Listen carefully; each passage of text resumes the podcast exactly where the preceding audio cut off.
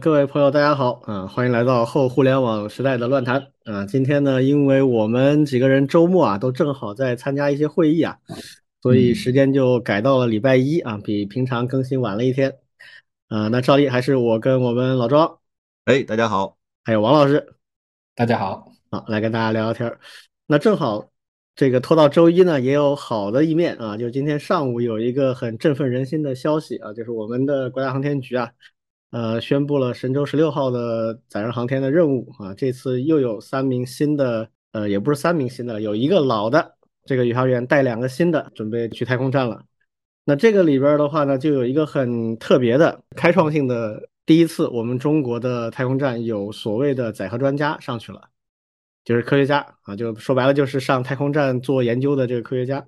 顺便，这个发布会上还讲到一个很有意思的事情啊，其实也是很重大的事情，就是我们的载人登月项目的正式启动。这个项目其实前两年就已经立项了，准备那好早，准备大十年以前就开始在准备了。呃，前两年也算立项了，然后今天正式宣布是启动了，啊，而且明确了啊，这个任务就是二零三零年之前把中国人送上月球。可以的。就我们国家的这些正式的。公开的这种宣言啊，一般都是非常非常严谨的。在今天以前提到载人登月，那个统一的说法是非常明确的，叫做二零三零年前后实现载人登月。但今天这个呢，就是把那个后字去掉了，就是二零三零年前。之前我们一直在猜的一个事情，就是载人登月到底用什么火箭来做主力的运载工具啊？啊，这次也明确了，就是长征十号。那长征十号可能很多朋友他没听过这个名字啊，其实就是我们以前听说过的一个叫九二幺啊。我们知道我们现在最大的这个运载火箭是长五嘛，长五和长五 B。长五就是以前嫦娥五号登月采样返回是长五打的，还有火星的那个登陆探测那个长五打的。然后我们太空站所有的东西是长五 B 打的，这两个是我们现在就是最大的这个运载火箭了。那么它是多大的？大概就是叫近地轨道二十多吨的。货物可以送上去，但是如果是更高的轨道，啊，近地轨道是离地球最近的轨道嘛，这个要求的起飞的这个能量就相对小一点。如果是比较远的呢，比如说往月球打，甚至往火星打，那这个长五的能力就会下降很厉害。比如它往地月轨道送的话，就可能不到十吨了。近地轨道能够打二十几吨，但是往地月轨道只能不到十吨。那么我们其实登月这个项目啊。最早发展起来的是它的载人飞船，就是我们打到月亮上去的那个载人飞船，其实早就有了啊。那个载人飞船是二零二零年我们长五 B 在打空间站的那几个舱段之前做了一次实验飞行，就是长五 B 的首次飞行。它一般首次飞行不会打这个核心关键任务嘛，就做了一个实验性的任务，放的是什么呢？当时的说法叫做打了一个测试载荷，二十二吨的一个测试载荷。这个东西后来我们知道了，其实就是我们下一代载人飞船的试验舱，二十二吨。我们现在每次上太空站的这个神舟载人飞船呢，是多重呢？七吨多，不到八吨重。所以，我们下一代这个一下子大了很多啊，因为它要去月球嘛，它的包括这种防辐射的这种防控，然后这个从外太空回来高速降落的时候的一些防护啊，都会比现在这个要厉害很多，而且大很多。这个二十二吨的新的载人飞船可以送六到七个人，这东西二零二零年就已经测试了，就基本上没问题了。所以负责做飞船的这部分就在等啊，等这个火箭。那火箭呢，长五肯定是不够的，那怎么办呢？以前我们有一个计划，就是长征九号。那长征九号是非常非常大的火箭啊，是对标美国的土星五号，还有现在空叉的 Spaceship 就是星舰啊，跟这些是一个 level 的。就长征九号的目标是近地轨道一百八十吨。啊，往月亮可以打四十到五十吨的东西的，那远远超过我们这个飞船二十吨的这个要求。呃，但是长久这个难度就很大啊，所以它很可能要到比较晚才能做出来。现在的计划可能是二七年、二八年首飞，载人登月项目就等不及了，所以后面就有了一个计划呢，就立项做一个新的叫九二幺的，这个实际上是长五的一个加强版本。那现在这个九二幺正式定名了啊，叫长征十号。那长十的话呢？它正好往月亮上打，能够打二十五吨重啊！这个相当于是我们载人登月项目的一个关键的指标，就是你这个载人飞船不能比二十五吨重啊，然后你这个火箭呢，一定要能送二十五吨以上到月亮，那这样大家就可以分头做了。所以这次也明确了啊，就这个方案就是长征十号，就是以前这个叫九二幺的这个火箭。这个火箭设计的先进程度也非常高，它是非常灵活的，就是它有一个基本的那个舰体，这个舰体以后可以取代现在的长征五号一级的啊，可回收的啊，直升直降的啊，那么就以后我们往这个太空站去呃送人或者货的话，就可以用这个火箭啊，可以可以反复用。好，如果要往月亮上送呢，那就往上面再加装两级，那它推力就会大很多，然后在上面可以装一个这个登月舱，那这个呢就不能多次使用了，但是它的这个运载能力就会一下子提升很多倍啊，就是近地轨道可以一百多吨，往月球可以达到二十几吨，所以这个九二幺火箭为什么今天它敢于说二零三零年之前呢？因为九二幺的核心的三种不同的发动机啊，全都是新做的。这三个不同发动机最晚的，在今年五月份，就前不久啊，刚刚有很重要的实验成功了。所以我猜想啊，就现在大概内部已经有一个比较明确的信心了，就是这个三零年之前应该问题不大啊。所以这个事儿我估计对美国人也刺激挺大的啊。这个美，呃，美国人原来有个计划是二零二五年之前重返月球，但这个计划基本上现在不可能做到了，因为大家前段时间我们节目也聊过，他那个重新登月的那个 Artemis。本来是二零二五年之前，二零二四年之前要 Artemis 要连续要成功发射三次啊，完成三个里程碑目标，结果到今年才刚刚第一次啊，勉勉强强上去了。所以三零年之前谁能先到月球，还真的是挺有悬念的一件事情啊，我们可以持续关注一下。另外再说回来，就是刚才提到的载荷专家啊，这个跟我们一般理解的就宇航员其实是有比较大的区别的。比如像我们这次上去的这一位是北航的一个教授、博士生导师，非常年轻啊，八六年出生的啊，今年三十七岁还不到。我看了他的经历啊，我看他的经历很有意思。他是北航的本硕博啊，然后去美国读博士后。北航有一个计划，自己学校毕业的出国留学了，比较成功的啊，就是专门一个专项计划把他们请回来啊，这一位就中选了。所以就一六不知道一七年就请回来了，然后回来之后捞回来，对，那肯定是很高的标准了，估计回来就是教授、博士生导师，然后回来没几年就作为载荷专家选入我们的航天员大队，火线入党，然后从二零年开始到现在训练就两年多时间，然后就可以上天了。我们正常一个航天员啊要训练十年以上的，啊，那么作为载荷专家，因为要求没有那么高啊。他上去主要是做实验的，很多事情他不用做，啊，所以他时间就会缩短，甚至包括很多人在问说，这位老兄戴眼镜的近视眼也能上天的吗？这以前别说航天员了，飞行员都不行。这个就实际上告诉大家，我们发展载人航天最终目标就是让所有人都有可能上太空啊，这个标准会逐步降低的。所以也有专家解释了，就是起飞跟降落的时候，这眼镜要摘下来的，放好的啊，其他时间在上边无所谓，你就戴眼镜没所谓，可以的。估计再过些时，说不定就是有更低标准的，比如说六个月左右的训练就能让一个普通人啊身体健康啊，就是符合一些基本要求的，哎，就可以上去了。我想起《生活大爆炸》里面的那个有有一个家伙，不是也是科学家嘛？他发明了一个太空望远镜，然后就被送上天了。然后训练的时候自己怕的要死的那个。对啊，就因为是普通人嘛，所以所以花了很长的时间。做自己的心理建设，对，但是还是上去了。这个我们现在也有这样的科学家。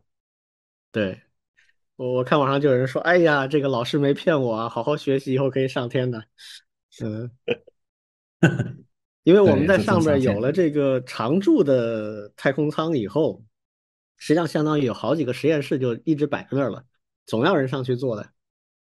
所以一些搞基础研究的啊，物理化学啊，生物啊。但是我们搞计算机的可能机会不大啊，就是，呃，计算机的一般不太需要去太空那里面做实验，除非你是搞材料啊，就是电子啊那些器材器件的。OK，好，关于这个我们就简单说这些啊，呃，我们下面来说说我们仨周末的经历吧。这个周末呢，表伟在上海参加了一个全球开源技术峰会。嗯，对，GOTC。对，GOTC。然后我跟王老师，我们去沈阳啊，参加了一个关于全民计算机的科学教育的一个研讨会嗯，对。所以我们来分享一下我们周末的见闻吧。呃，这个老张先说你这边吧。呃，先跟各位听众汇报一下我这个近况啊，就是也是为什么我的参会的见闻会有点不同的，因为我最近呢算是呃换了一个新的这个角色，这个身份会变成是国内的一家呃叫做天工开物开源基金会，然后呢我呃跟他们谈妥了，要去做他们的那个副秘书长，然后呃。恭喜老庄啊！我觉得这是 非常适合你的一个岗位啊。呃，恭喜，其实谈不上，因为我自己心里还很忐忑，我都不知道到底应该怎么干。所以没关系的，这个按照自己的想法、自己的信念去干就行了。成与败有很多原因，对吧？这个事儿我觉得真的挺适合你的。是，所以我我其实也有内心也比较兴奋，因为我我确实觉得这个是，呃。该我去干，或者说我要干，我本来就想去干的事情。对，但是，但是这个会啊，这个 GOTC 这个大会，其实就是开源圈子的一个非常盛大的一个会。大概我我在里面能认识一大半的朋友，就就是就是这样的，就是一堆的开源界的各种各样的朋友。然后我去跟他们聊天，一般就是这样一个模式，就是啊，我要去基金会了啊，他们就会说啊，是哪个基金会啊？我说就就是不是那个，是另外一个。因为因为国内还有另外一个基金会叫开放原子嘛，所以他们好像这个好像你这个 GOTC 就是开放原子搞的吧？呃，对，对，是是那个开放原子是其中的主办方之一。嗯，对，但是我去的并不是开放原子，所以要先解释第一句话是这个，然后第二句话呢，就是说一个新的基金会名字叫天工开物，然后人家就问天工开物干啥的？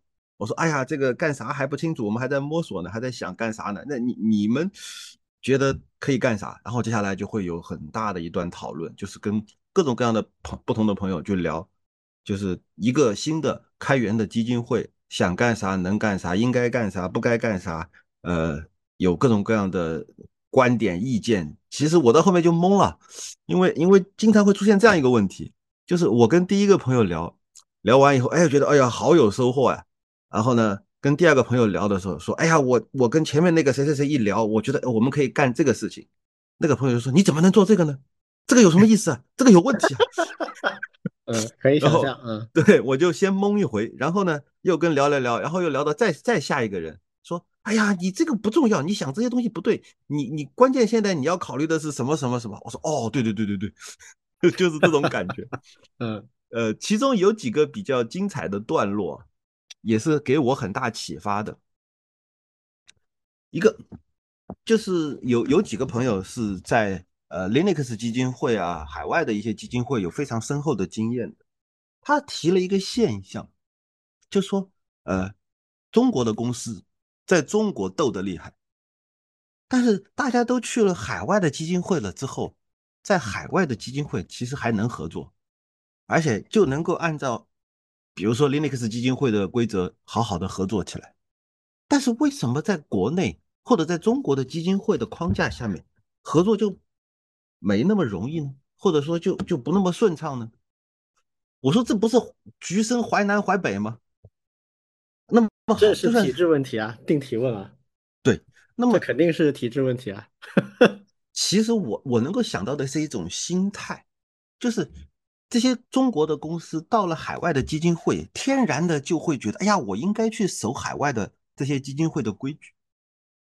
但是在中国，就觉得这不是我们自己的地方吗？我们要有中国特色啊！啊，很多很多真正的所谓的中国特色就出来了。哎，这个我觉得是不是有可能跟跟钱有关系啊？呃。不完全是因为各个企业在国海外想国内的企业做，不管你做开源做什么东西的话，你总有一个压力的呀，就是这个东西。然后，然后国外的如果比如说加入了国外的一些基金会的话，它的收入实际上，嗯，不没没有什么竞争性的业绩要求在那里，很很很显显著的卡着你。不是你要会很不一样，反正不是你要分两种，呃。两种角色，一种是就是 Linux 基金会或者是海外其他基金会的运营方，他们确实是没有什么压力的。对啊，但是国内的基金会其实他们也没有运营的这种所谓的 KPI 的压力啊，他们，呃，怎么说呢？他们的 KPI 不是在这个上面。对，所以核心就是 KPI 嘛。比如说国外的那些基金会，它的 KPI 是，哎，你让我们影响力越大越好，让我们的这些使用者越越开心越好。嗯，就像我们以前在创新院做那个 developer relationship，就是开发者关系。对，那个时候你的 KPI 就是努力把事情做好做漂亮呀。嗯，是吧？这个时候你当然就是事儿怎么好，怎么让大家舒服就怎么做嘛。嗯，但是国内不管你是企业做开源的，那有经济和这种业务模式上的压力，或者。中国国内的这种基金会，比如说你去那个基金会，跟开放原子不是一家呀。虽然你们之间也没有钱的关系，但是潜在就有竞争关系啊。对，这样有压倒对方的这种诉求啊。哦，不用不用不用，有没有压倒？不用不用。嗯，我觉得还是有的。比如说看谁名气大啊，看谁这个合作的企业多啊。没有没有，我们我们我们只需要。我们只需要这个有有识别上的差异就行，就是说啊，这个基金会和那个基金会完全不是一种类型的基金会就可以了。嗯，你你你你这个我我我可以明确告诉你啊，一定有。对，说没有是自己骗自己啊。呃，但是我就不方便说了。对，就潜在的国内啊，它的这个竞争氛围会更大一点。对，嗯，这个确实是有，是有问题。对，这是一类啊，就是呃，这是一些朋友给我的一个。一个建议就是跟我谈到这个海外基金会和中国基金会的差异，这是第一个。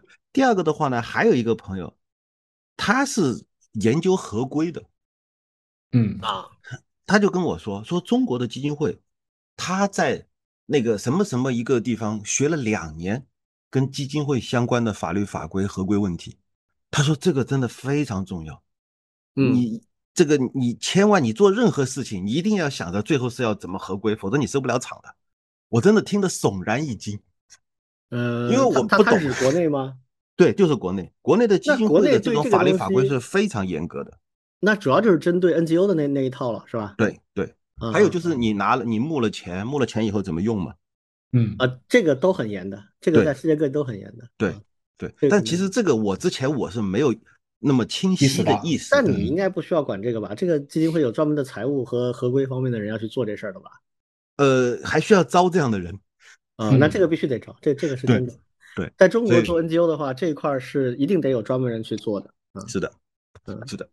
然后还有一个，我跟一个朋友在聊到说，哎呀，我觉得我想，呃，在这个新的基金会啊，首先是要做一个事情，叫做要要做，因为这个。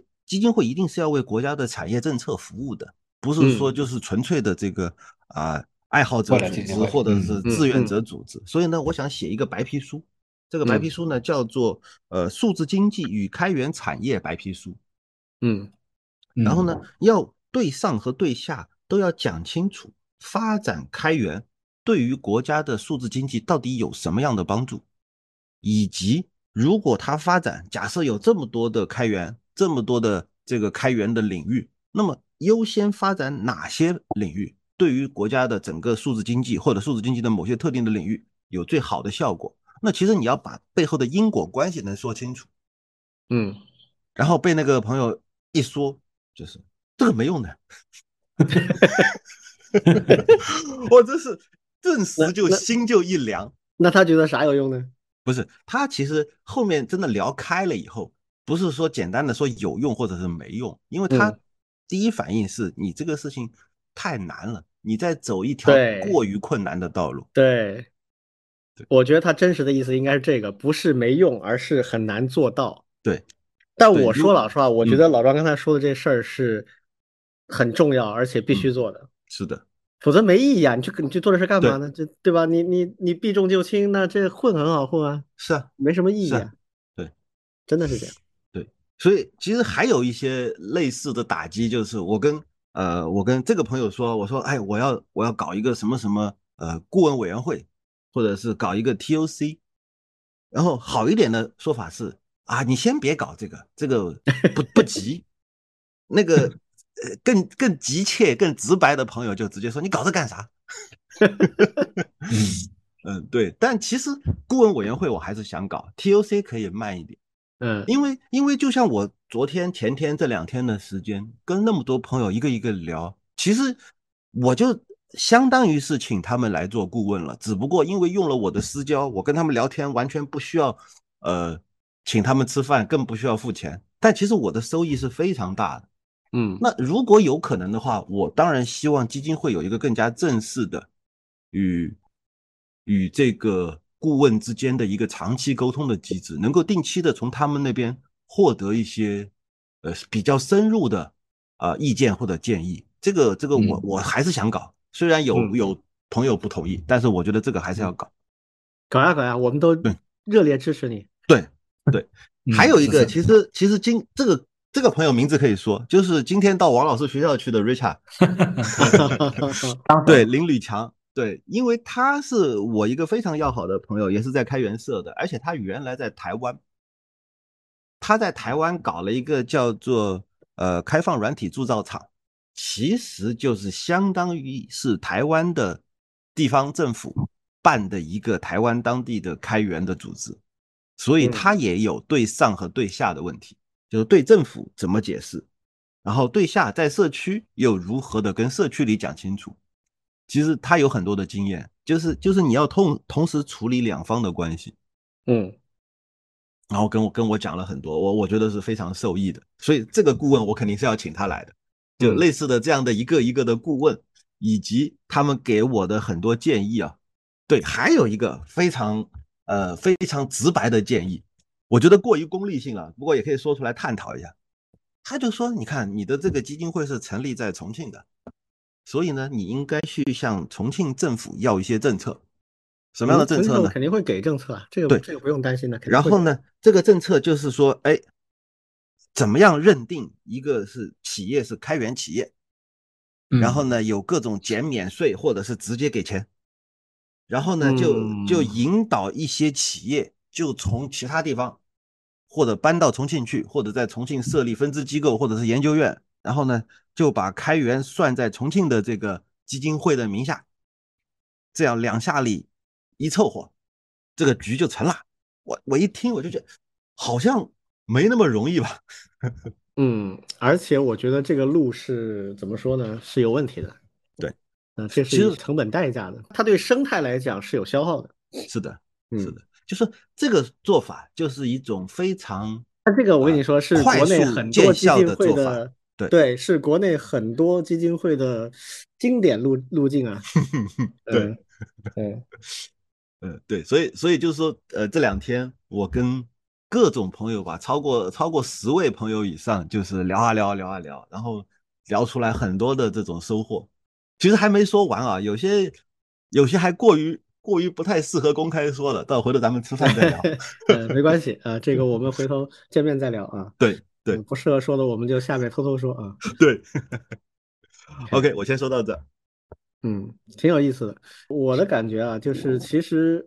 开源作为一个很重要的工具，或者说是一种思维模式，啊，它未来的发展肯定是影响越来越大，啊，它不一定会说，嗯，比如说在模式或者是呃工具或者技术上突破有多么多么大，但是它作为一种普世型的方法会越来越普遍被应用。其实。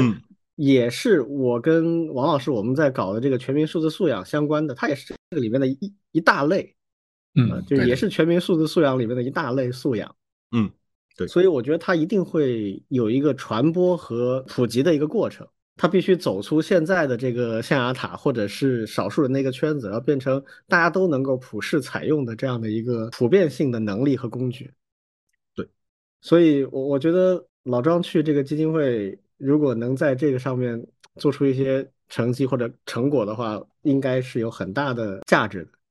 而这个呢，我觉得，就如果没有像老庄这样的人的话，靠他们现在那波人折腾的话，就怎么都不会往这个方向上走。呵 呵嗯，所以挺好的。嗯，谢谢，谢谢。嗯嗯，也有机会。嗯，可以好好合计一下啊，这也有很多可以做的事情。对。其实，其实跟李俊、跟王老师，我们后续真的可以谈合作，因为，因为其实前面谈了很多的这个，都是别人给基金会的建议嘛。其实跟很多朋友还在谈合作的事情。对，这个都是有可以搞。肯定的，嗯，而且你们会跟很多很多的不同类型的组织都有空间的。对，只是说有些会可以比较快成型啊落地，有些就慢慢谈吧。嗯，没事儿。是。好，那说说我们那边的。嗯嗯，王老师先讲讲。好，我先讲讲啊。对我们周末的话呢，其实是两个会议啊，实际上是二十七号和二十八号。二十七号呢，其实是一个偏教学研究的，叫做数据驱动的计算教育学。二十八号呢，那就是我们常给大家说到的全民计算机科学教育，还有数字素养。对，那之所以我们举办这两个会，其实都是我们华师大以前的一个常规节目。对，像那个二十七号的是已经到第九届了，全民数字那个全民计算机科学教育呢是到第六届了。对，那其实是因为我们师范这一块的特色，我们希望做两件事儿，一个呢是做教学研究，其实就是想做教育的数字化转型，怎么样让数字技术帮助老师和学生教得更好，学得更快。对，这是第一天要干的事情。第二天呢，其实就是科普教育了，包括和我们的节目，以及我和李老师，这就是最近正在做的全民素质素养与技能提升这样一个培训基地。对，而且呢，这次去，其实从我个人啊，我还是挺兴奋的。为什么呢？对，因为在第二天二十八号，对我们发布了一个全民素质素养的框架。还有全民素质素养提升的宣言，对，当然这两份文件呢，其实都是那个在李俊老师的牵头下面去起草的，对，那我们后续呢是希望能够公布，然后去征求意见，让它真正的成为国内的一个标准化的框架。对，其实这件事情呢，像呃，我我们在周日周日的时候，其实那个李老师也提了，像欧盟呀，还有联合国呀。对，其实本身已经把那个数字素养的框架其实做了一个蓝本。对，那我们呢其实是结合我们自己的一些特点。对，那当然，因为我们自己啊，对，那一会李俊老师可以补充啊，我们其实还是挺有信心的，就是我们在数字素养和数字技能的理解上面，我们觉得还是挺有一定的深度的。包括刚才那个老庄提到的那个 Richard，对我们 Richard 刚给我们上完课嘛。然后呢，也聊到了那个 A I G C，对，就是包括 Chat G P T 这个东西，对他现在在这一块呢，其实也是挺痴迷的。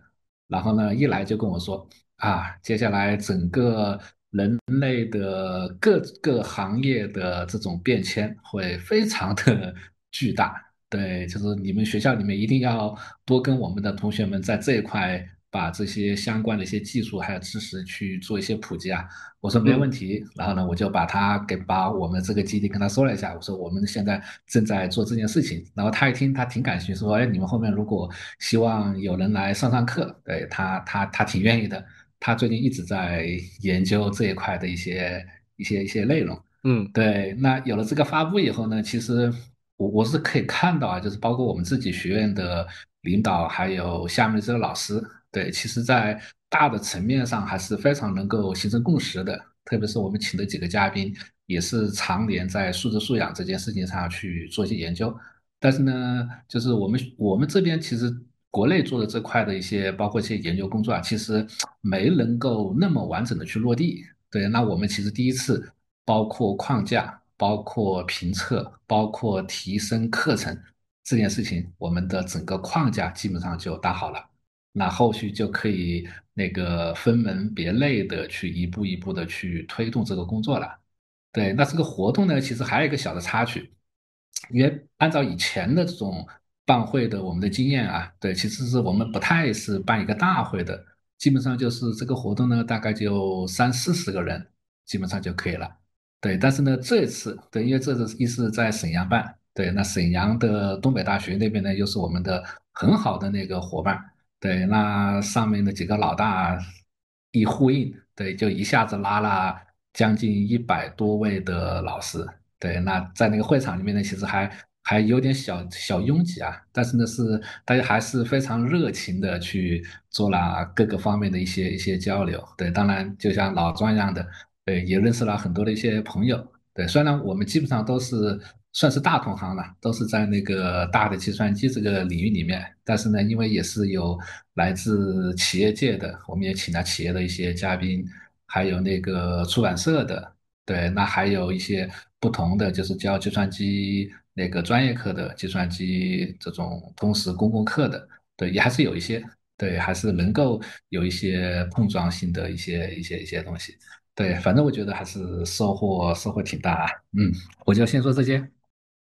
嗯，我补充几个背景吧。最近其实，在跟王老师我们在合作做的一件事儿啊，叫做全民数字素养与技能的提升基地。这个基地实际上是我们节目好早以前曾经讲过一件事儿啊。当时讲的时候，我们还没有去想后边这些发展啊。那当时我们就直觉觉得这个事情很重要。一个什么事情呢？嗯，就是前年的时候啊，有国家有发一份文件啊。叫全民数字素养提升的一个行动纲要。我记得我们是我忘了是哪一期了，反正我们有一期节目花了相当的篇幅来介绍这个东西啊，里面对对里面专门讲了，比如说老年人这个适老性的问题，他们跟数字生活遇到一些障碍，哪怕做个核酸都做不顺利啊，出门这个滴滴打车他也不会用，怎么办呢？啊，坐地铁也需要什么刷卡什么之类的。啊，所以这就是一种数字鸿沟了，啊，怎么去弥合这个数字鸿沟这一方面啊？另一方面说，我们国家要从制造业大国变成一个科技强国，从网络大国变成一个网络强国，那需要非常多的数字化的人才，但是现在好像这种数字化人才有点跟不上啊。当然那个文件里没这么说啊，但明显有这个暗含的意思，所以需要加大这种力度，就怎么从各个方面去培养。高中低各种不同级别的数字化的人才，所以他们有一个很详细的行动纲要啊，要成立什么样的组织，要推进哪些考核体系啊，哪些方面要做哪些工作，要去怎么去提升这个全民的数字素养。好，然后这个行动纲要里面，其中有一块的事情，就是要在全国建设一批推动这个数字素养提升的这样的一些基地。然后这个工作推得很快啊，二一年的下半年出这个文件。二二年的下半年到二三年的前几个月，这个事就落地了。王老师他们这团队非常牛逼啊，就拿到了一块这样的牌子。全国也就多少二三十个？嗯，对的，就是学习类有二三十多个。对，就是全国也就二三十个。然后上海的关于这个学习方面的就我们一个。对的。然后上海另外还有两块，上海一共有三块牌子啊，另外两块在交大，不是偏教育的，是偏数字创新、数字生活方面的。所以整个上海关于全民数字素养提升的教育类的基地就这一个在华师，嗯，所以王老师就找我说，我们是不是可以一起来张罗这个事情？所以最近实际上我都在跟王老师做这个方面的事情，这是一个背景啊。那么这个基地其实跟我个人的最近这若干年的一直以来的愿景有很大的重合度，就其实我就是想推全民计算机啊，所有的人都应该会一点计算机。所有人都应该更好的去理解这个新的、更数字化、智能化的世界啊！包括我们这个节目一天到晚讲的也是这些东西嘛。那刚才王老提到的这个，我们在礼拜天正式发布的，呃，一个叫做数字素养框架啊，一个叫做数字素养提升宣言。这个框架实际上就是一个能力地图，就是到底哪些东西算在数字素养和技能啊？我们讲数字素养和技能提升，那到底什么叫数字素养和技能呢？所以我们有一份纲要性的文件，告诉大家哪些东西算作数字素养和技能，分成若干个类别的领域，每个领域又有若干子领域啊。然后呢，在每个领域里面，你是可以达到不同的成熟度的。我们分了有五级的成熟度，从完全没概念到有一点概念，到能够比较正确的使用它，到能够引领和传播它，到能够去驱动创新。这是代表了你在每一个。数字素养领域里面你所能达到的能力，那么这个框架以后就非常有用了。它可以用来做什么呢？比如它可以做一个评测啊，不论是我们的听友还是任何人，你就可以上网去。以后我们基地会推出这样的一个评测工具，那你就可以上去做一套题，十来分钟，可能你就会知道哦，我的数字素养综合来看哪些方面比较强，哪方面比较弱啊，这是一个我就有了这样的一个能力的诊断。另一方面就是说，好，以后可能会有。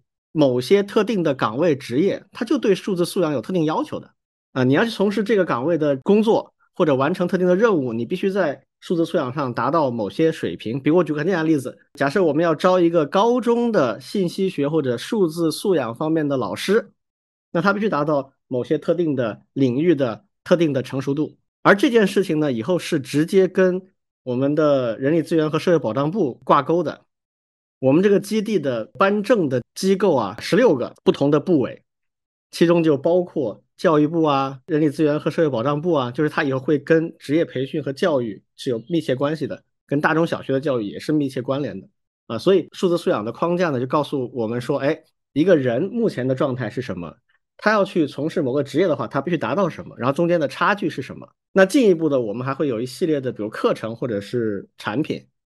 那么这个产品就明确告诉他，哎，这个课程就是帮助你把某个特定的啊数字素养的领域里面的能力从零提升到四，就是这个框架以后就会指导所有的这些事情啊，对人的评估、对事的评估、对课程的评估都会围绕这个框架来做。所以我们是第一次发这么一个框架，这个应该在国内是首创了，而且我们也我们也改了联合国的方案里面的不少的地方，因为我们觉得其实中国在数字化上面是领先的。很多地方我们的判断会更有，至少对我们来说啊，啊，对我们从事数字素养提升这件事情来说，会更好用一些。等它就最后定稿之后啊，一点零版本出来，我们也可以在我们这个节目里去给大家做一次介绍。嗯，很有，我就我就很有兴趣了解。哎，我觉得跟你那个一定有关系的。是的，很很有关系，很有关系，跟你很有关系的。好，然后那个宣言，那个宣言就是我们学习了。比如像敏捷宣言啊那样的一些文体啊，嗯，用几句口号来表达我们的价值观和我们的愿景，啊，这回头到时候就是定稿了也可以发出来给大家看啊，嗯，我们觉得还行啊，这个 虽然谈不上很完美，就自己也不是完全满意啊，但至少我觉得一点零拿出来问题不大啊，嗯嗯，我我挺喜欢的，哈哈哈哈挺好挺好。然后一个小插曲啊，就是我其实很多很多年没去东北了。我大概上一次去东北是还是念大学的时候，但是这次去，反正沈阳给我的感觉还挺好的，呃，市容市貌都不错啊，而且我们待那地方其实不算是沈阳最繁华的区段了，呃，但是也还行，哎，挺干净的啊，人和车也不多啊，然后呃，商业很发达啊，这个那个烧烤摊开到很晚啊，比比这个上海热闹多了。我我真的很高兴，我觉得我们都找到了叫舍我其谁的要做的事情。我我真的有这种感觉啊，有点这个意思啊。嗯，都是一直以来就心心念念就想做，而且就已经其实之前就做了无数的准备的要做的事情啊，有点水到渠成的感觉啊。对对，有这种感觉。而且我觉得咱们这俩事儿呢，算是同一条大道上的。对啊，就是同一个大方向上面的两个不同的车道而已。嗯，而且之间肯定会有很多密切关联的。顺便提一个事儿啊，就是我们这次开会的时候，我也专门在会上跟大家分享了。就最近其实有一份文件很有意思，这个文件叫做《中国关于全球数字治理有关问题的立场》，发布在我们外交部网站上面。而且放在外交部下面那个军控司啊，专门负责这个军控、武控的这个下面，可能就暂时归他们协调管理吧。但实际上跟他们没有直接关系啊。啊，这个是讲全球数字治理的。然后这个这份文件呢，在联合国的官网上也能查到。啊，为什么会这样呢？因为其实这份文件是我们提交给联合国的一份正式意见，就是联合国现在正在准备做一个东西，叫做全球数字契约啊，英文叫。呃，Global Digital Contract 就是 GDC，我们肯定是这个倡议的一个发起方，所以我们专门为这个全球数字契约这件事情，向联合国提交了一份代表我们国家政府的正式意见啊，就是刚才我说的这份文件，叫《中国关于全球数字治理有关问题的立场》。那有兴趣的伙伴可以上网去搜一下，就能找到这份文章，不难找的啊。里面也不算很长啊，就很快就能读完啊，非常有意思。它实际上。就是我们现在很明显的感觉到，我们这个节目也多次的聊过啊，包括之前老庄也说过，就是我们现在同时处于现实和数字世界，但是我们明显感觉到，在数字世界有很多东西是缺失的，是滞后的，包括一些法律法规，包括一些呃伦理方面的建设，包括一些基本运作规则，都没有。那最近，呃，随着这个 AI 这方面的一些领域上的突破啊，这个相关的一些数字技术啊、科技啊破圈破的很厉害啊，很多人都在讨论这件事情啊，包括我们节目里也多次提到的，有很多文科生啊，搞人文科学的啊、法律的啊、社会学研究的啊，都在谈这个问题。但实际上呢，现在从我们国家政府的角度，其实已经在。跟联合国这样的平台在对接，就是在讨论关于全球数字治理的问题。如果大家去看看东西就知道了，这个里面包括了很重要的概念，像数字主权啊，数字世界到底有没有主权，有没有国家的主权，有没有个人的相关的一些权利权益啊，非常复杂。所以这个事儿也跟我们现在要做的一些事情有很大关系啊。反正就先提一嘴啊，有兴趣大家可以先去看看这个文章，以后有时间我们可以展开再专门聊一聊啊。个天大的话题，可以可以聊的事情太多。巨大的一个题目，对，嗯，就我其实我觉得放在刚才你说的那个叫什么外交下面的，呃，什么司军控军控司是很合理的啊，因为 因为就是所谓的数字的国界在哪？嗯嗯嗯，数字世界有没有国家的边界？有没有管理的边界？有没有法律的边界？什么归你们国家，什么归我们国家？如果有人在网上犯罪，那我们可以通过引渡条款把他引渡回来。但是他如果是在 这个他没有出国，但是他在别的国家的网络上犯罪了怎么办？嗯，这个涉及到全球的这种更进一步的这个网络上的司法协作问题。它实际上是极大的拓展了国际法的这个边界。对。就本来国际法就是一个很残缺的，就是比较比较怎么讲，比较尴尬的一个境地，就就没有就没有正经的一套，就是说，就国际法本来本来就是怎么说呢？一开始是几个强权国家，对吧？他们打完打不下去了，然后搞一个东西，一个类似于叫做什么巴伐利亚还是什么的一个条约，就以这个为基础。但是后面威斯特伐利亚，呃，威斯特伐利亚条约，对，就是这种东西。但是再往后呢？其实并没有说到全球的体系有一个怎么怎么样的说法。后来搞联合国，联合国最开始的目的是为了收拾二战以后的残局。这这所以说就就没有正儿八经的搞起来过。那到后面就是啊，美国最厉害的时候，大家全部听美国的。那现在呢？现在有多少国家都不是想说，哎，我们就全听美国的就行了？当然不可能。嗯，那所以还得重定国际秩序。当然，顺便就应该把这个。这个数字空间的国际秩序也得给他搞清楚，这个这个我觉得外交来管很正常，这个这个是他们首先要想清楚。这个放在外交部，我觉得是完全合理的啊。只是军控呢，这个跟军控有点不一样啊。但是他反正就是现在 先靠在这儿啊，这个问题也不大。嗯，就国际法它是有一些基础，但这个基础很脆弱啊。这个基础是包含了非常多说不清道不明的一些默契在里面的。呃，现在有些人喜欢翻旧账，那最近我们国家也开始翻一些旧账，那一翻就发现，哎，这里边问题太多了。啊，二战后的秩序到底是怎么定义的？大家就没有共识。啊，像最近在提这个琉球的事情，那这个日本马上就跳脚了，对吧？那这个事儿说白了，其实就是从理论上来讲，琉球就跟日本没关系，它就是一个由战胜国共管的一个区域，不是日本的领土。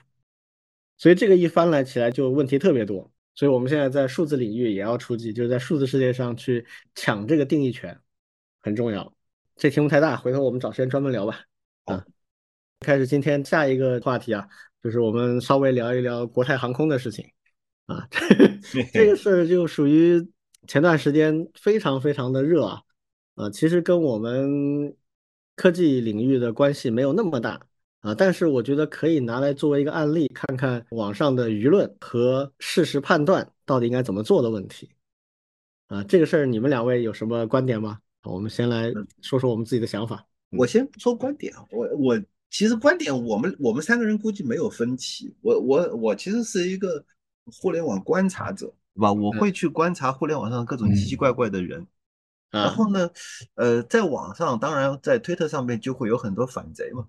嗯，但是这一次，这一次很有意思，反贼也分两部分了，有有一些反贼，他们也没觉得国泰航空就应该去帮忙去洗地啊，或者说是去力挺啊，没有，他们也觉得这个很糟糕。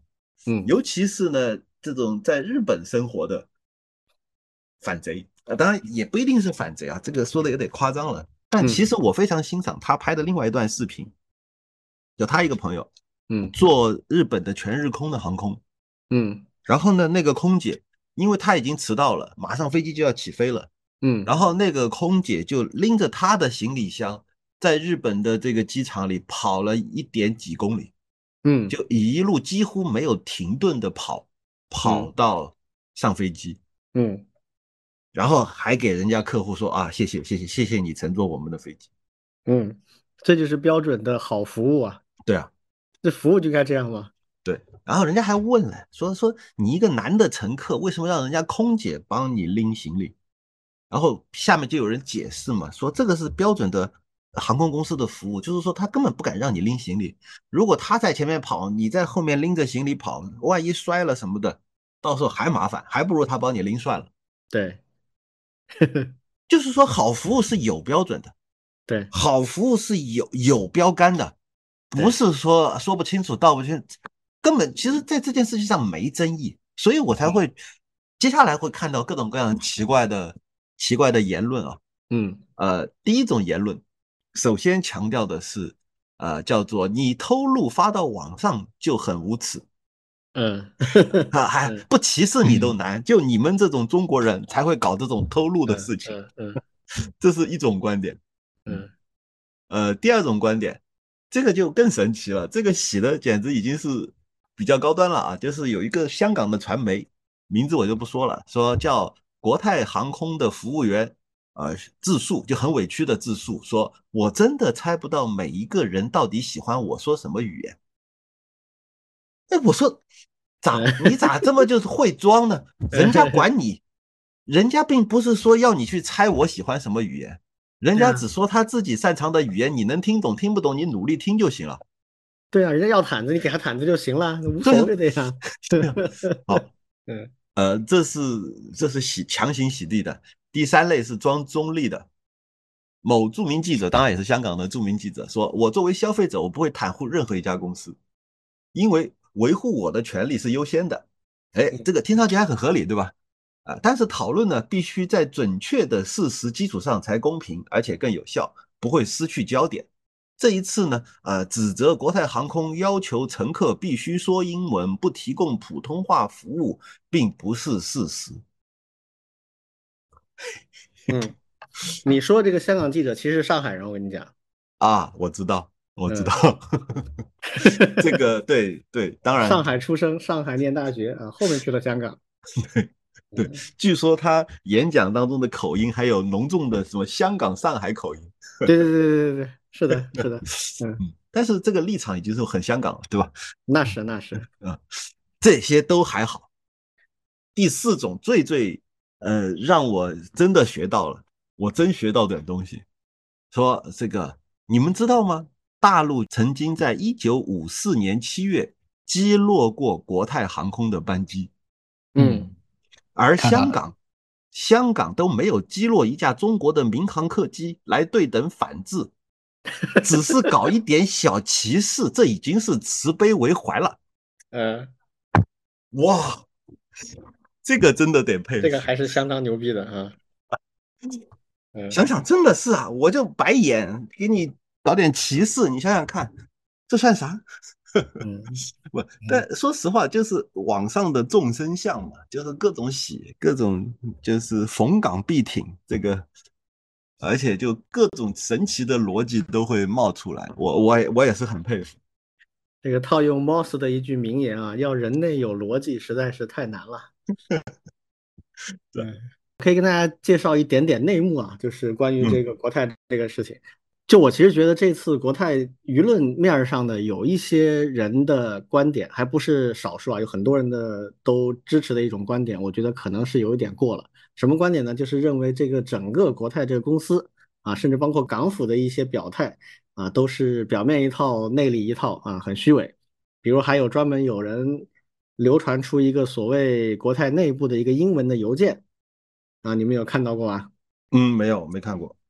这是他，据说是他们内部的邮件啊，是由内部的一个负责空中服务的一个副总裁啊发出来的，有人还把他名字也挖出来了啊，里面讲了一些很不得体的话啊。这个呢，我其实不知道那个邮件是真是假，但是有人说啊，这个邮件不像是仿造的啊，原因是英文用的很溜，里边还有内部办公系统的一些呃水印啊什么的，呃，不像是假的啊。这个显然我觉得没道理，因为那个邮件真要伪造。是肯定伪造的出来的。现在这个世界上，图形图像相关的，那别说图片了，那视频都能做出来跟真的一模一样，你分不出的。他那个一定是伪造出来的，不论是他的语言的措辞，还是他那些水印的那些东西，都不难啊。关键看谁来做。如果是某些国家的国家队啊，那根本就没有难度的啊，专门干认知作战的这种，嗯。啊，但是说实话，我也不知道那个信的真假。但是有一些内幕啊，可以帮大家去理解和判断啊，怎么回事呢？就有两个背景，大家要知道的。第一个呢，其实在疫情发生以后，国泰这个公司是非常艰难的，几乎就是倒闭边缘的。这个当然也有之前他做了一些坏事啊，被我们这个民航总局抓出来揍了一顿。当时是他们有一些非常不得体的事情啊，甚至有可能威胁到航空安全的，所以我们民航总局出了一个文件。说列为这个有重大安全隐患的航空公司，禁止它进入中国领空，那个对它影响很大啊。后来呢，这个影响之后，他的上面的这个老板专门去北京跟我们的官员做了协商，包括更换他绝大部分的董事会成员，以及他公司绝大部分的高管啊。现在在国泰任上的这个 CEO 啊，就是现在出来道歉的这一位，是今年一月份刚上任的啊。他上任的时候。其实国泰的高管已经换的不剩几个了，董事会换的原来留任的只有一到两个，他大概十个人左右，九个人十个人的董事会，只有一到两个是一九年当时的董事，到现在已经换光了。然后他现在百分之三十的股份在我们中国国际航空，就是国航啊。然后在进入疫情之后，经营就非常艰难嘛，因为那时候所有的航空公司都是巨大的损失，呃，全世界的航空公司都是亏损的一塌糊涂的。那作为它这样一个区域性的航空公司，更加影响很大，几乎是要倒闭了。所以最后是怎么回事呢？二零年的时候，港府入资，港府给他一笔钱，帮助他活下来。但是呢，前提是港府要派一个人去他的董事会里做监察员。我们政府很多事情不会拿到面上讲，但是私底下已经干了很多事情了。这家公司已经从根儿上就洗过一轮了。这是一个背景啊，第二个背景就是整个全球疫情现在也基本上大家就常态化了嘛。那么其实全世界的跟旅游有关的、跟交通有关的，尤其是像航空公司这种，其实都憋了一股劲儿，要赶紧扭亏为盈啊。过去两三年都在亏啊，现在赶紧尽快恢复到一九年、一八年的常态啊。那国泰也显然是不例外的，所以他们制定了一个很大手笔的计划，就是在二零二三年要全力回到它的鼎盛时期的那个。盈利能力，啊，这里面就包含了一系列的营销啊、航线上的优化等等等这样的一些改进措施。然后港府的专门管这个旅游和文化的这个局啊，也跟他们合作做了一系列的项目。其中有个很大的项目，就是向全世界投放，我忘了是三十万、五十万张免费的机票，就是鼓励大家来多旅行啊，呃，恢复经济啊。几十万张机票里面，大概有三分之一，十几万张。是定向投到大陆的，就专门针对大陆的旅客的。然后最 ironic、最讽刺的一点就是，这次这个事件不是有一个旅客录了音，然后爆出来的吗？啊，这个旅客他拿的这个票就是十几万张免费机票里面的，所以就就很搞笑，就是政府的高官还有公司的高层都在憋着一股劲儿要。好好做生意，好好做好服务啊，挽回我们的信誉，增强我们的盈利能力，正在憋着劲干活呢啊！结果他们选中的优惠的一个旅客被无情的羞辱了，然后 他把他爆出来，这个打击非常的大。所以说这个的背景的意思是什么？就是我个人认为，从至少从公司层面的意愿到港府，他们是肯定想把这事情做好的。所以大家也可以理解为什么这个事情出来之后啊，从港府的表态到。公司的表态到公司的处理都是非常快的，基本上就是从快从严的啊。但是有很多别的事情呢，就折射出来，光这一小部分顶层的人动起来是不够的。香港很多问题是冰冻三尺非一日之寒啊，啊，包括这几个空姐的表现，包括后来他们那个空乘人员的工会的表现啊，然后还有一些媒体的说法，还有再加上刚才 老庄提到的啊，舆论场上的各路妖魔鬼怪出来讲的，这些就形成了一个复合型的结果。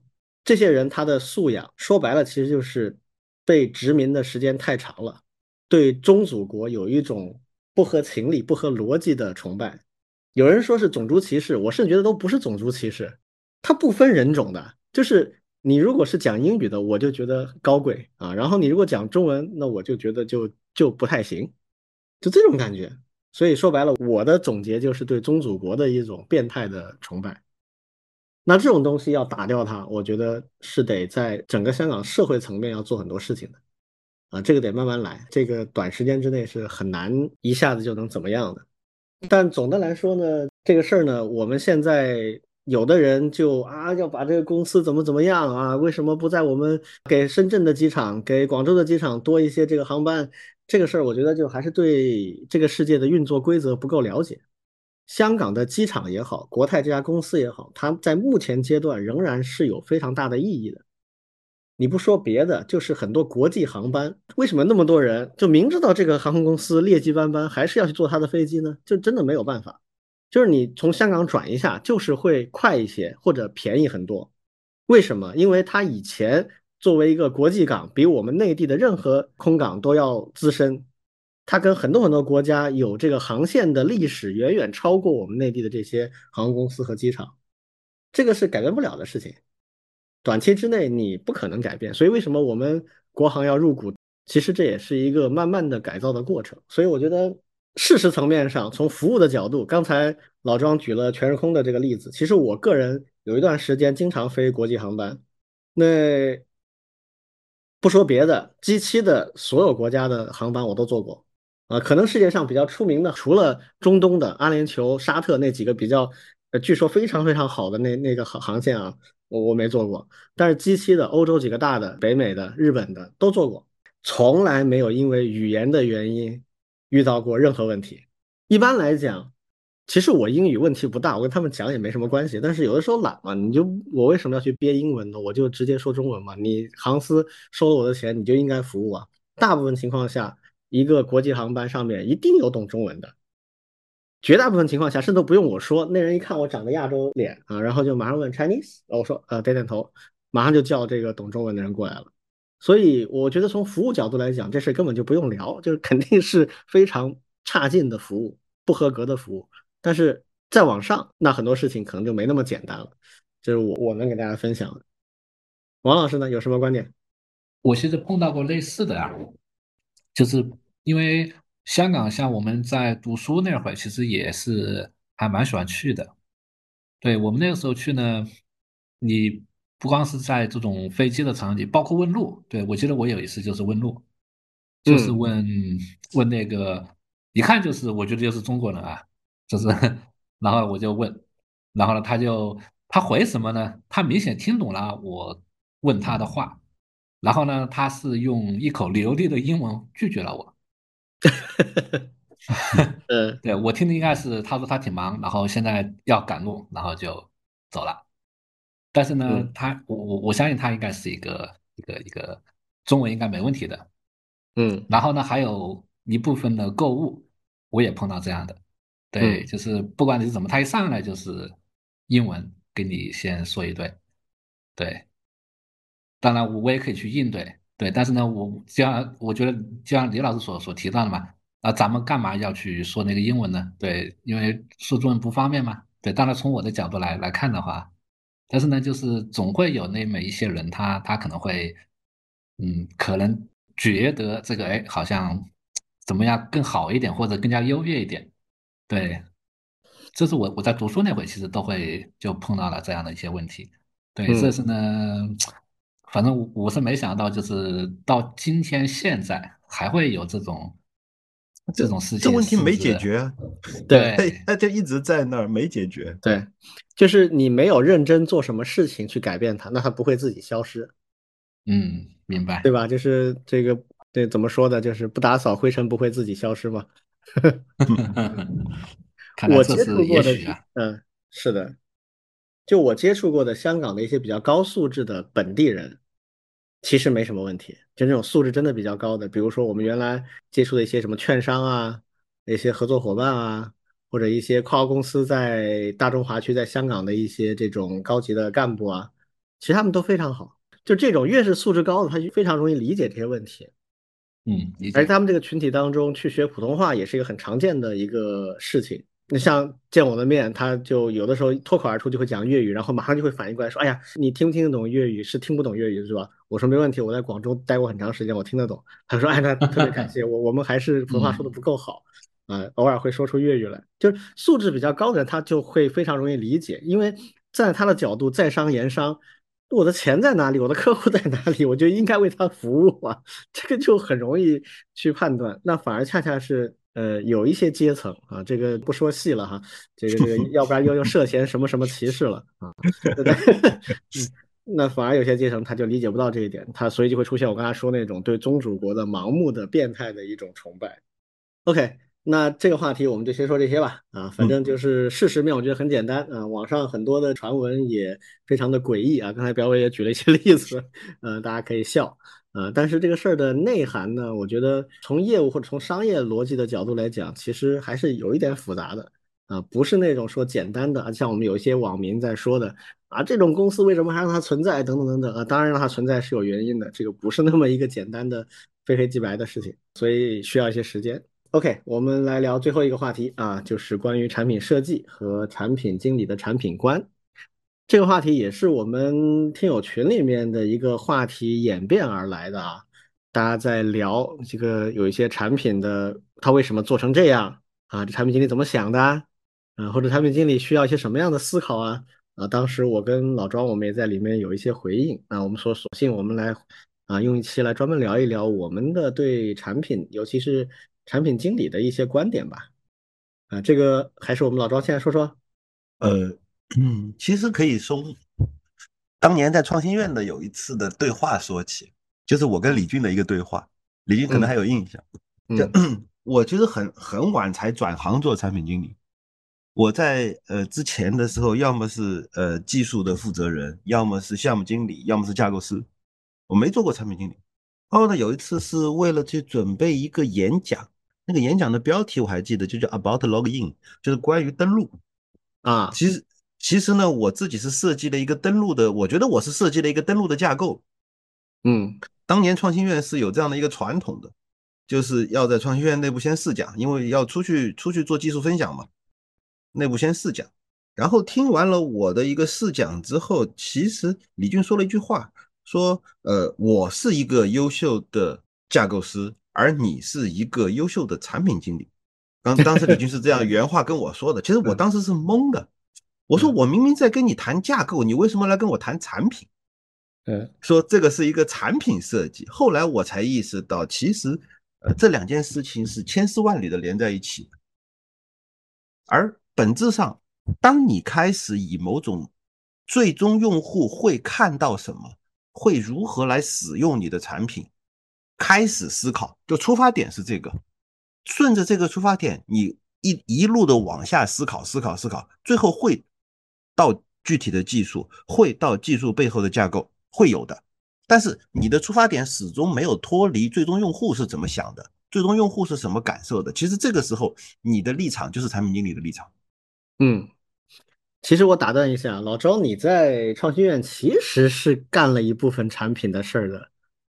你那个后来我才意识到这个，你那个 team 里面就没有人在干产品的事，就是只能你在干。对对，很多产品角色其实就是你做的。对，嗯对，就是说我我因为没有被正经的被任命为产品经理，我也我其实说实话难说难听点说，就是我很长时间我还从程序员的立场瞧不上产品经理，所以我也没愿意承认过我自己是产品经理，直到后面说哎。对啊，我我在想的问题，我在我在跟人家争论讨论，或者说是去去探索的事情，其实就是产品经理在做的事情。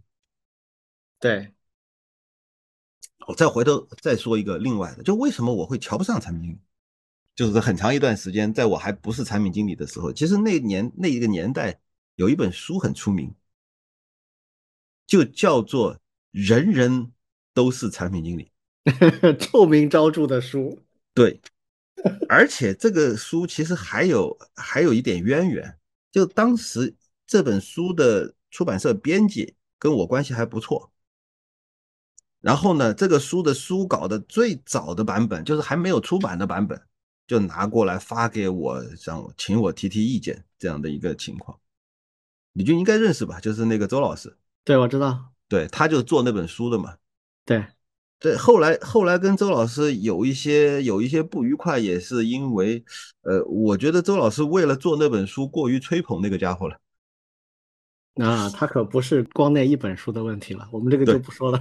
对，这个先不说吧。但是当时我我读了那个书的书稿之后，就大不以为然。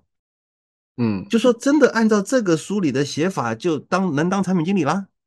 那这产品经理得多多廉价呀？或者说多多可以随便乱来啊，就是这种感觉。所以在后面我离开创新院之后，还待过一家小公司。在那家小公司的时候，我的主导思想是这么想的，就是说，我认为如果你是产品经理，当然那时候我已经意识到了，就是说很多人都有能力做呃产品的决策或者是产品经理的这样的一个角色。所以我当时的说法就是说，呃，你要懂技术。你才能做好产品经理。反过来就是，如果你想做这个技术，那你也得懂产品，否则的话，你的技术也做不好。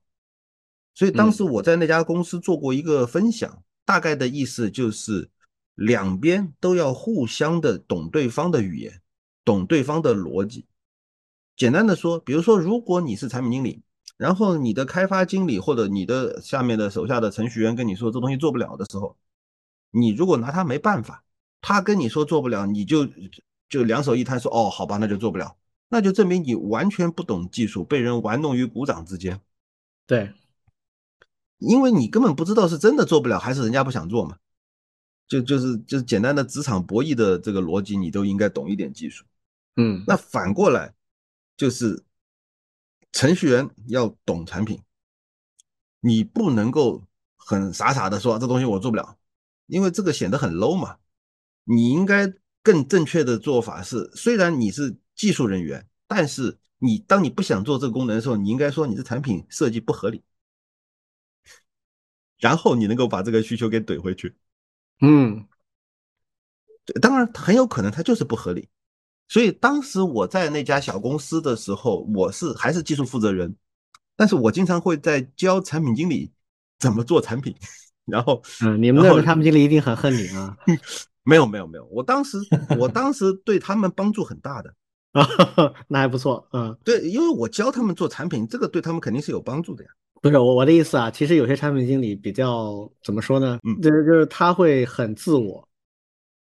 嗯，他反过来也会看不起做技术的人，哪怕很资深的做技术，他甚至会有一种错觉，觉得做产品是一个呃门槛非常高的事情，他觉得一般人不懂。人均乔布斯嘛，啊，对，就是会有这种心态嘛。嗯，所以所以呃，再后面，然后我进了华为，然后呢，在华为内部那是实打实的做了几年的产品经理，嗯，是是做一个代码托管的产品，但是呢，又有一些区别，就是说。那个那个产品，首先它不是面向这种普通消费用户的，它是面向开发人员的，而且是面向的是企业内部的开发人员。这个时候，其实对我最大的就是我我很受益的一点，就是那个时候体会到了，呃，就是所谓的都有道理，但是我难以两全，就像类似于忠孝不能两全一样的这种情况。因为呃，我是从开源社区去到华为这家公司的，所以当时我最开始的立场就是我设计的，呃，开发的那些工具或者说那些使用体验，应该越像开源的玩法，它才是越正确的。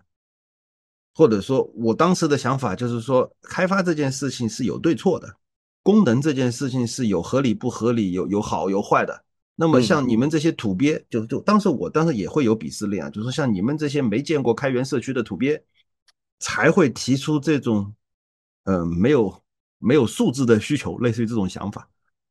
因为他们有些需求确实没素质，但是呢，呃，也有一些需求，社区里面不会这么搞，但是他在企业开发的场景就是合理的，嗯，于是就很难，因为我要想开发的一些东西，它就要在两种呃两种诉求之间做权衡，一方面呢，我想把更新的开源的开发模式和开源的这种协作的这种思路带到一家。大型的企业里去，但是呢，我又不能够说，呃，你们就照着做就行了，而而去反过来说，设计了一些东西，真的会影响人家的开发效率，那人家确实受不了。既要贯彻开源背后的真正的理念，同时又要适应企业内部的开发的需求，这个就就产品产品经理在设计的时候就会有非常多的取舍，以及。呃，或者是取巧，或者是找到一条特别好的路，哎，两边都能够两全，这个确实非常的磨练人。是的，所以现在我再来想产品经理这件事情的话，呃，当然不会再是以过去的站在技术人员的立场瞧不起产品经理。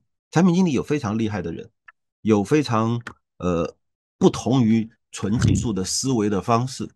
而且厉害的产品经理，他能够做出一些呃很棒的一些东西，纯粹从技术思维、从技术的立场出发是想象不到的。嗯，但是反过来也是，我还是坚持认为，无论你多厉害的技术，你要懂你的产品到底是为谁服务的。虽然有可能你做的非常非常的底层，但是你还是要理解你的产品最终在用户那儿会出现什么。是的。嗯，这个大概就是我的算产品观吧。嗯，我觉得老庄讲了，实际上是他的产品观的变迁啊，对，他的一个历史轨迹，嗯，挺有意思的。说实话，产品这个东西，我觉得它的门槛是不高的，任何人都可以站出来讲讲产品这样那的什么的，所以造成了一个错觉，就好像人人都可以做产品经理。嗯。呃，哎，其实刚才老庄说到这本书的时候，我突然有一个想法，在那个年代，像这么写书的人还不是特别多，以至于我们看都觉得特别的匪夷所思。结果十年过去到现在，你会发现满地的公众号全是这样的，人家这是一种主流玩法，对，这是这是一种自然淘汰的结果，说明这个玩意儿才是正道啊。就如果你要用知识来赚钱的话。那就必须得这么干啊！嗯，对我也我也我也联想到的就是那天我们不是在群里面说到某某个号称知识付费的大牛啊啊啊！那篇文章不是还被那个芯片战争的那个事情是吧？对，他的写作模式啊，对他的写作模式也是语不惊人死不休，然后说一些貌似很有道理的话，嗯，就就让你觉得哎呀，他这个大牛让我茅塞顿开呀，就这种感觉。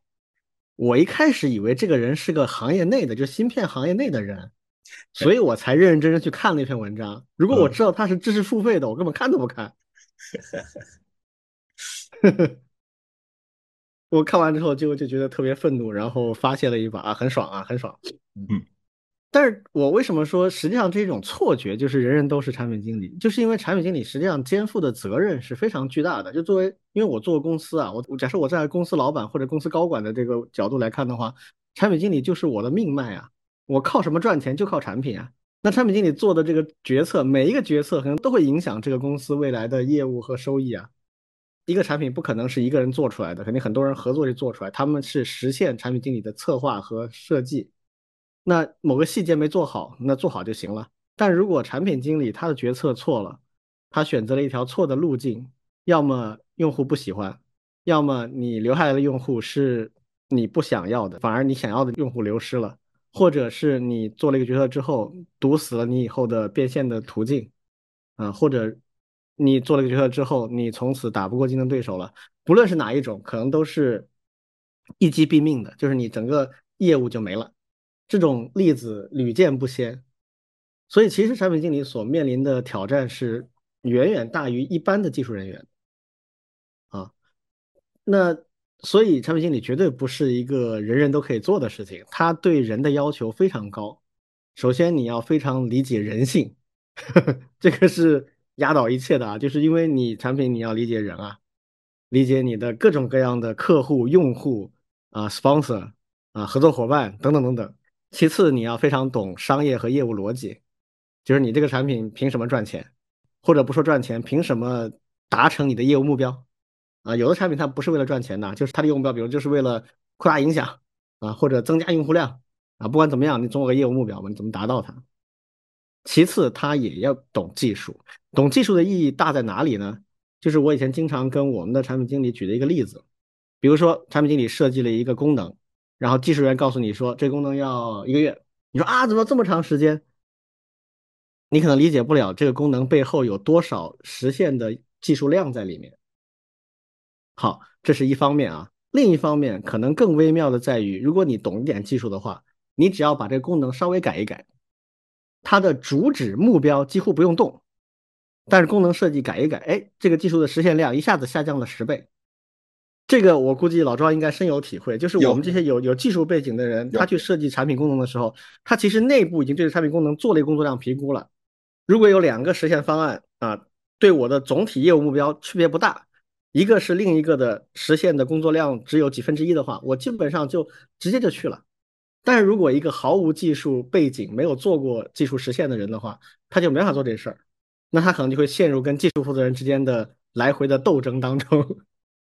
然后那个技术负责人他也不知道，他以为技术负责人说：“哎呀，这个太难做了。”他也不知道怎么改进。他担心我稍微一动，我给你一个简单的实现方案，完全破坏了你的业务诉求的话，那不也废了吗？那两边就会形成一个沟通上的鸿沟，这种鸿沟是我经验当中看到的极大的影响产品团队效率的一个问题。所以团队里面最好是技术的懂一点产品，或者至少有比较好的用户 sense 或者业务的 sense，然后产品经理对技术上的实现原理有一些了解，这是最理想的。啊，现实生活中这样的真的不多。啊，然后回到这个产品观这个问题呢，我也说说我的一些。想法，我其实也钻研过很多很多的产品的方法论，尤其我职业生涯的后面十年，大部分时间其实是面临的挑战是怎么培养人，所以我得有一套方法让一个产品经理能尽快的上路。那我也研究了很多产品的呃方法或者是理论体系，有些都太复杂了，所以最后我终于摸索出了一个我认为的比较简单又可行的方案。这个方案就是一个呃二加三的一个问题。就是两个问题，对于任何产品，我觉得你就问他两个问题。第一个问题是你这个产品给谁服务，给谁用啊？第二个问题是他为什么用你的产品？然后第二个这个问题呢，因为相对比较复杂一点，又可以分解成另外的三个问题，就是你的目标用户为什么用你的产品，又可以分解成另外三个小的问题啊，所以叫二加三啊。这个三个小的问题就是说，你的产品能解决他什么问题？第二个小的问题是在没有你这个产品的时候，他们怎么解决这个问题？啊然后第三个问题就是他愿意用什么代价来使用你的解决方案。实际上，这个二加三的问题最终合起来就是要回答一个大的问题，就是你的产品价值在哪里？你准备给谁？然后这些人对你的认可有多大？然后跟其他对手的竞争在哪里？这个方法论我尝试用了很长时间，不论是我自己设计产品，还是我用来指导一些产品，或者我做投资的时候用来。跟呃一些项目的创始人来聊他的业务，其实都是这个框架。我发现非常好用。绝大部分要做产品的人，其实回答不了这几个问题。呃，是你很多人他的出发点是完全自觉的，就是那种自发的感觉啊。他比如说，哎，我很想要这么一个功能，所以我就做了这个功能。那我可能就问他，我说，哎，跟你类似的人是哪些人？有没有一些共性？怎么找到他们？这其实都是那第一个问题衍生出来的。好，然后慢慢就找到了啊，有这样的一些人跟我类似，可能可以去用这个产品。我说那他现在有这个问题，他怎么办？他就一直顶着吗？他有没有别的方案？啊，他可能有一些手工的方案，或者有一些不够好的方案。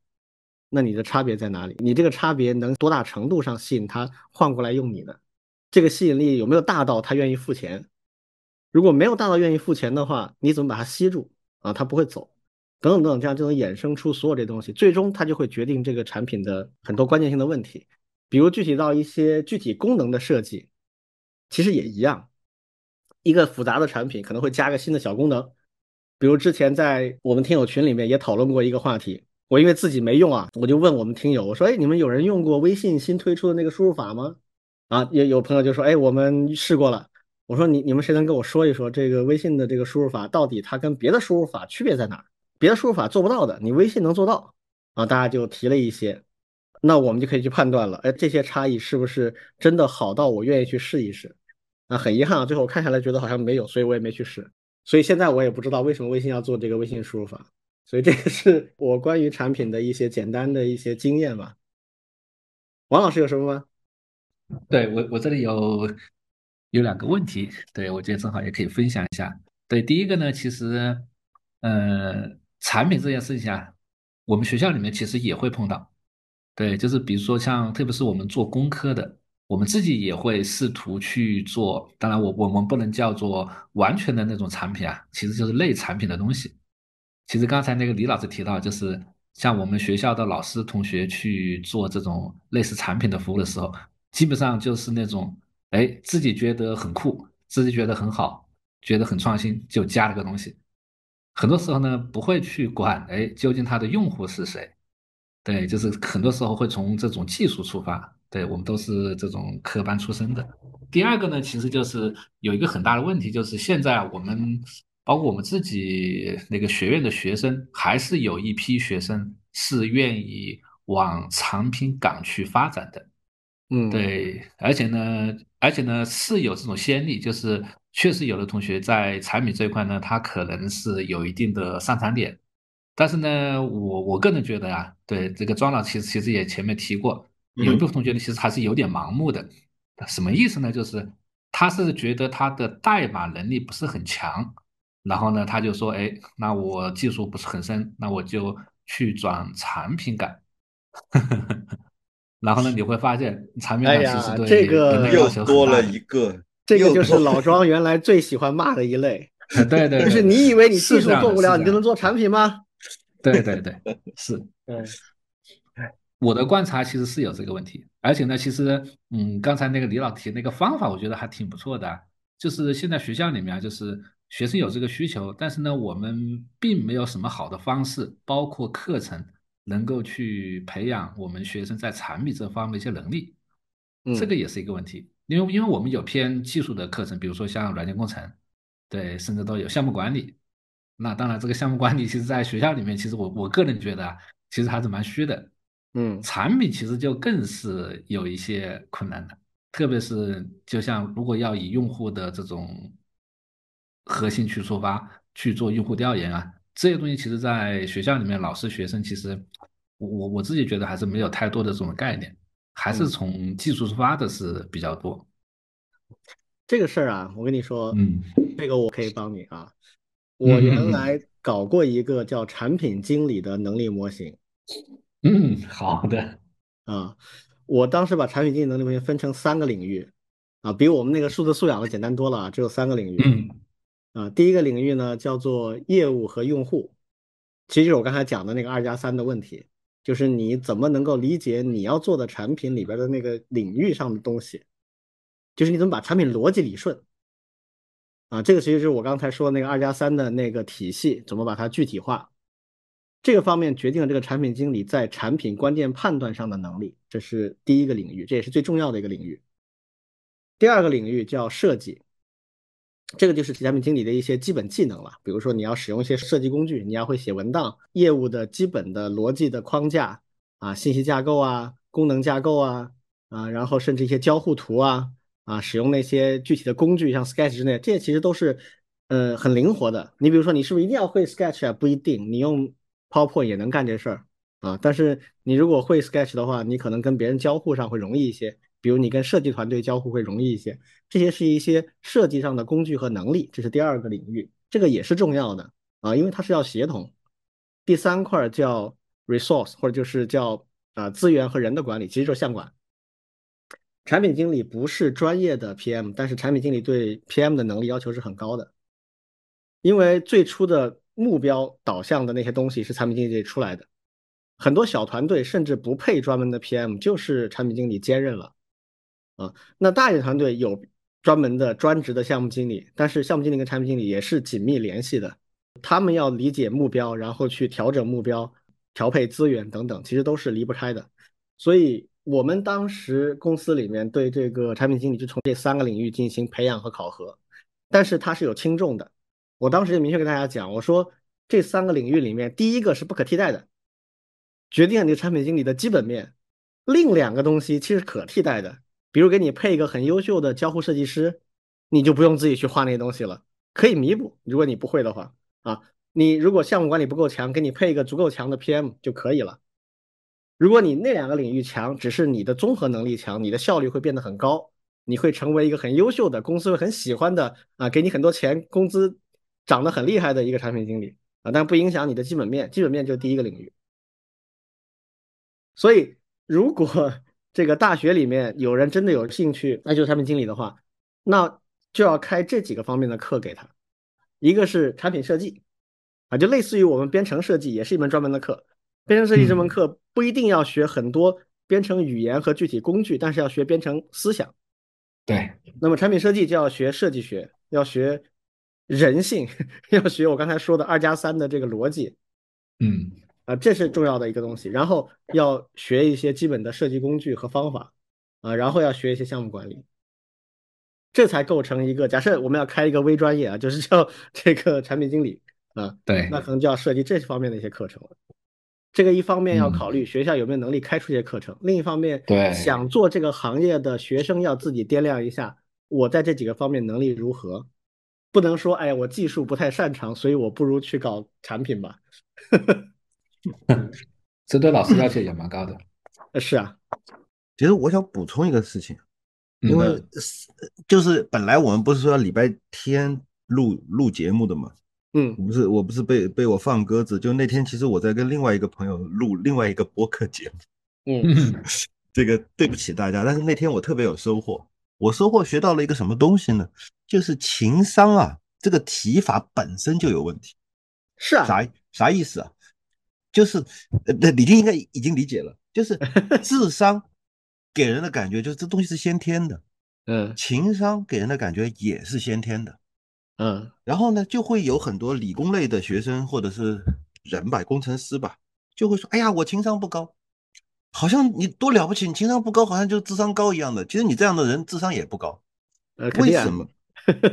为什么？因为情商本身它不是一种先天能力。情商本身是一种后天可以被锻炼出来的能力，嗯，而且那天我在跟那个朋友，就是边思康那个哦，王老师也认识，他在说他，因为他原来读商学院的，他在说他们商学院里面讲的一些东西，如何去体会别人的情绪，如何更好的表达，如何与人沟通，这些其实练好了就是情商高的人，练不好就是情商低的人。